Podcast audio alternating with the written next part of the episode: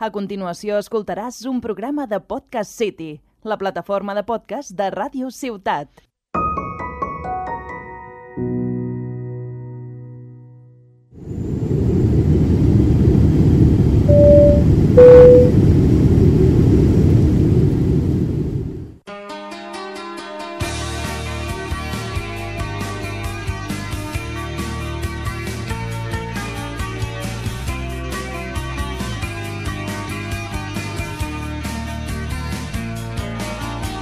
Hola a todos y a todas y bienvenidos al segundo capítulo de esta nueva temporada. Yo soy Ari Lucena y esto es Con la maleta llena de sueños. Como ya sabéis, en este espacio hablaremos de viajes, de experiencias, de consejos, de aventuras, aunque también podréis encontrar alguna entrevista a gente con la misma pasión que yo de recorrer el mundo. Si os interesa, os invito a escuchar los capítulos de la temporada pasada, en los cuales podréis encontrar desde una presentación de quién soy yo y qué podréis escuchar en este espacio hasta entrevistas y muchas anécdotas. Hoy os tengo preparado un capítulo súper especial para mí, ya que trata sobre mi querida Venecia.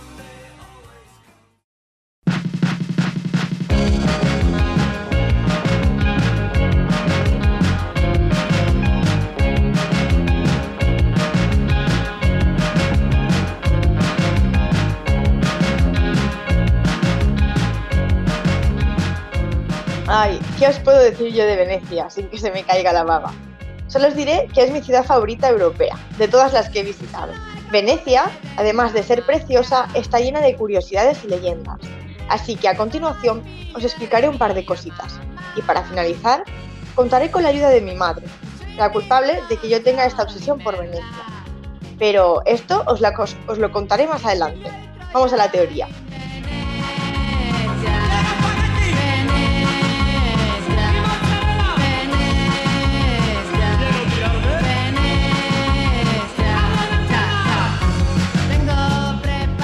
Venecia está ubicada en el noreste de Italia y su centro histórico está declarado Patrimonio de la Humanidad por la UNESCO. La ciudad consta de 118 islas de la laguna y los distritos de tierra firme. Su geografía tan particular, así como su patrimonio monumental y artístico, han hecho de Venecia uno de los destinos turísticos más populares del mundo.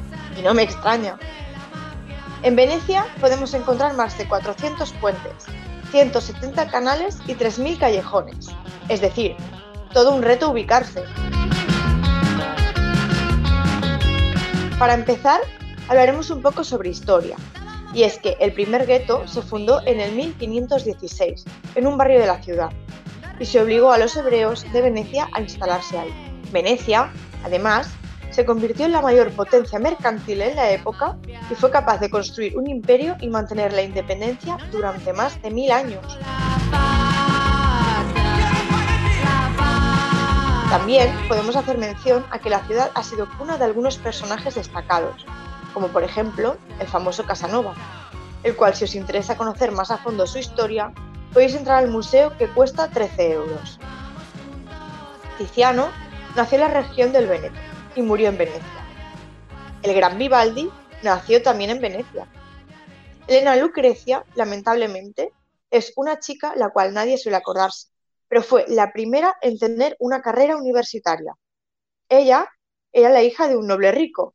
Se graduó en Humanidades y Filosofía en la Universidad de Padua, la más prestigiosa de la época.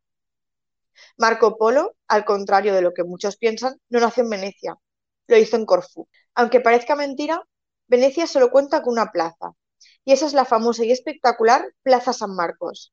Todas las demás que se pueden encontrar se llaman campos, y a las más pequeñas, Campiello.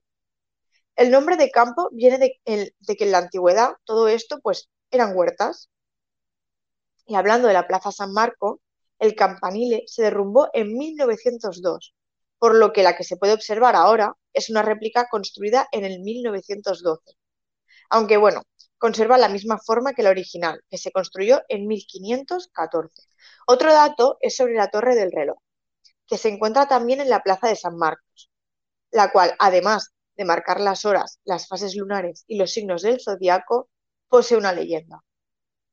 Dicen que tras finalizar la construcción del reloj, el duque mandó arrancar los ojos a los artesanos que la construyeron, para que no, para que no pudieran hacer una réplica o una incluso más bonita.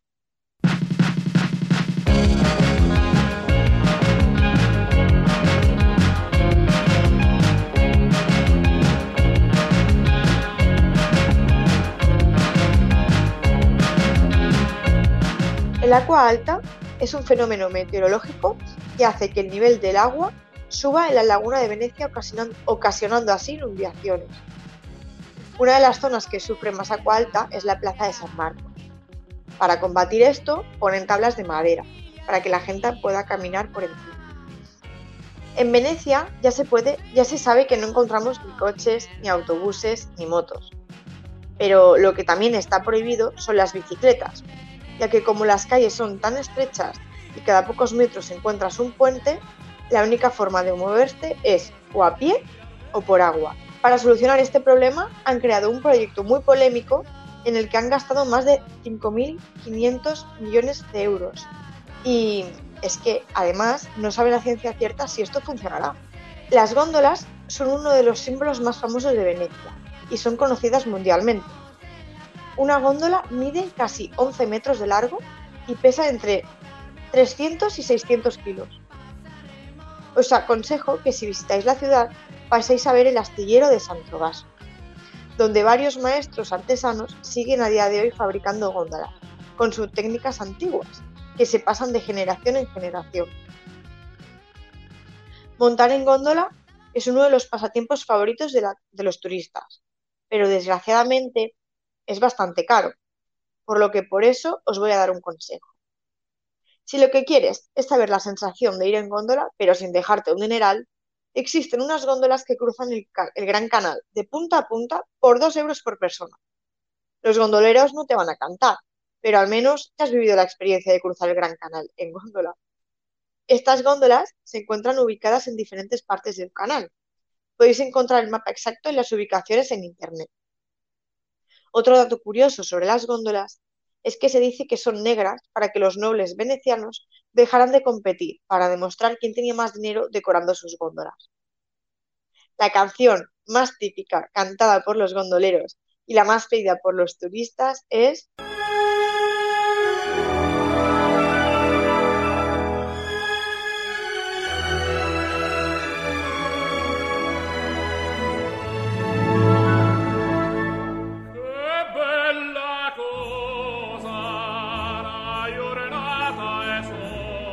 Antes os contaba que las plazas se llaman campo.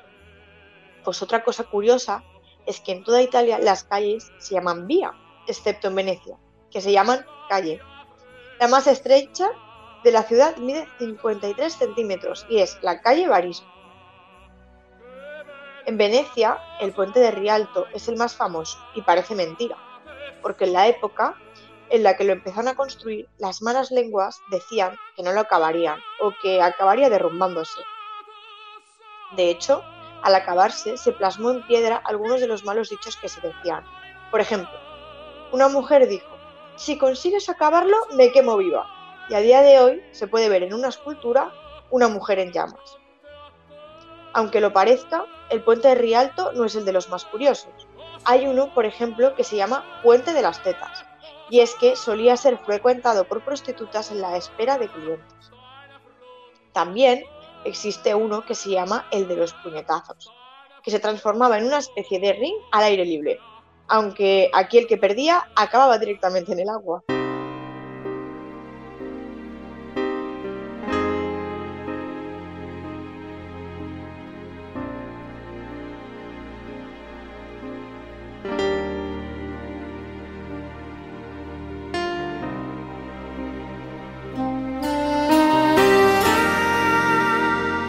Bueno, ahora, para acabar, quiero contar con la ayuda de mi madre, la que me metió en vena las ganas de viajar desde siempre y la que me enseñó lo preciosa que es Venecia.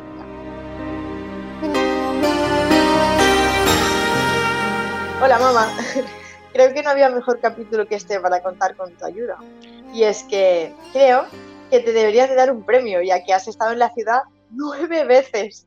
Así que nada, para empezar, me gustaría que te presentaras un poco y que explicaras qué es lo que te transmite la ciudad y por qué siempre vuelves a ella. Hola, soy Katy, la madre de Ari y creo que en parte la culpable del entusiasmo de mi hija por viajar.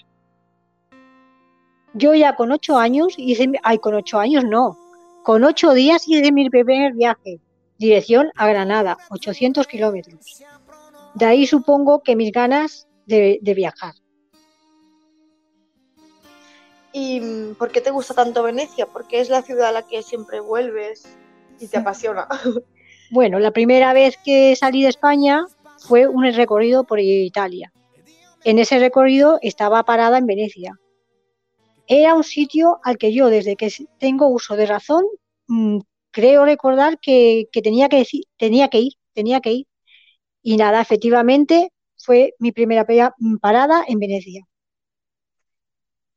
Y de todas las veces que has ido a Venecia, mm, ¿cuál dirías que ha sido la experiencia más guay o más diferente que has vivido en ella?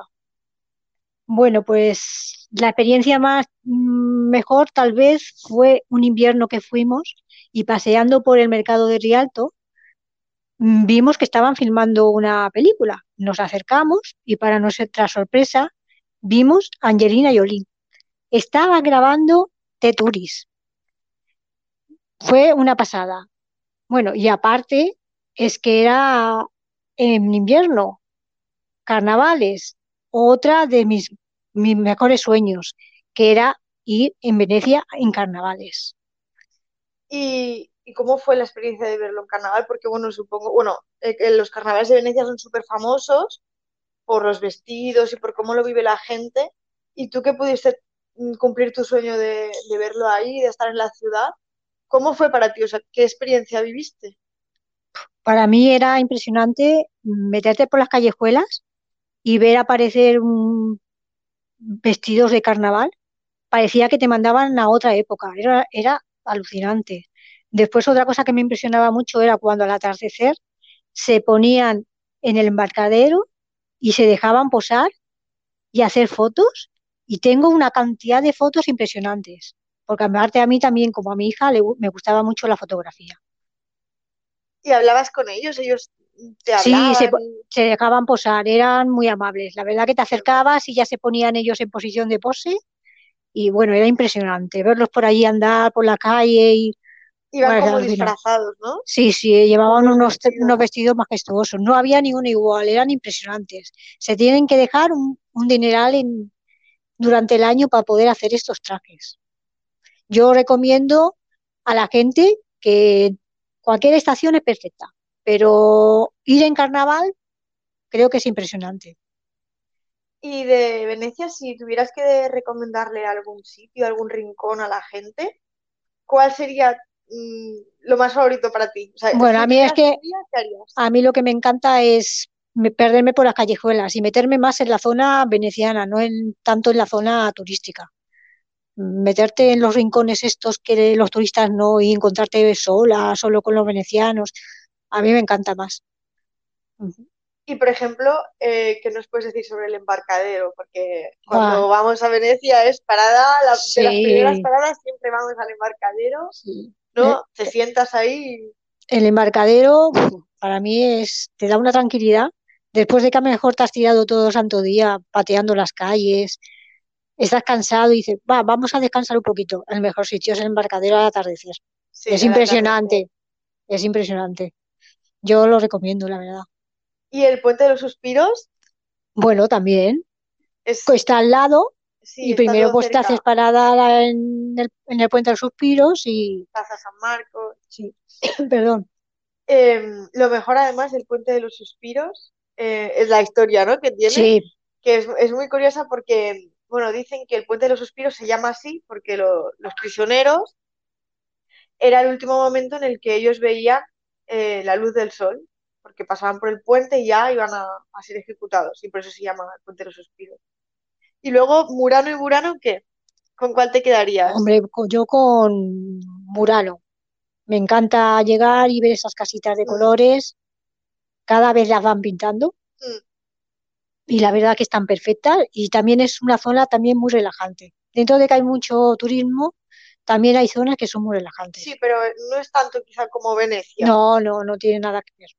No tiene nada que ver. Y luego Lido también podemos, es una isla muy bonita.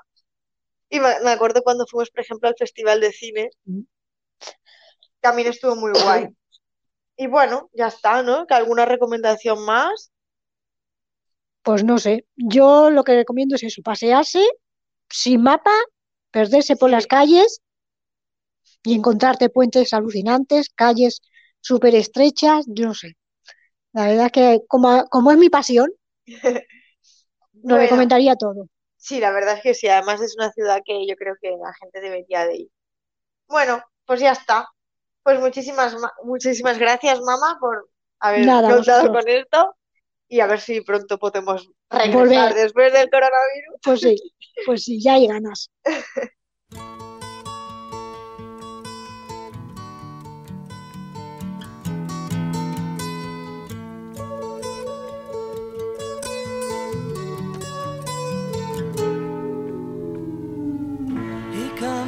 Y bueno, esto ha sido todo por hoy. Espero que hayáis disfrutado y os hayáis evadido un poquito de la realidad. Así que, como siempre, hasta la próxima. Sueña, disfruta y sobre todo, sé feliz. Hasta pronto.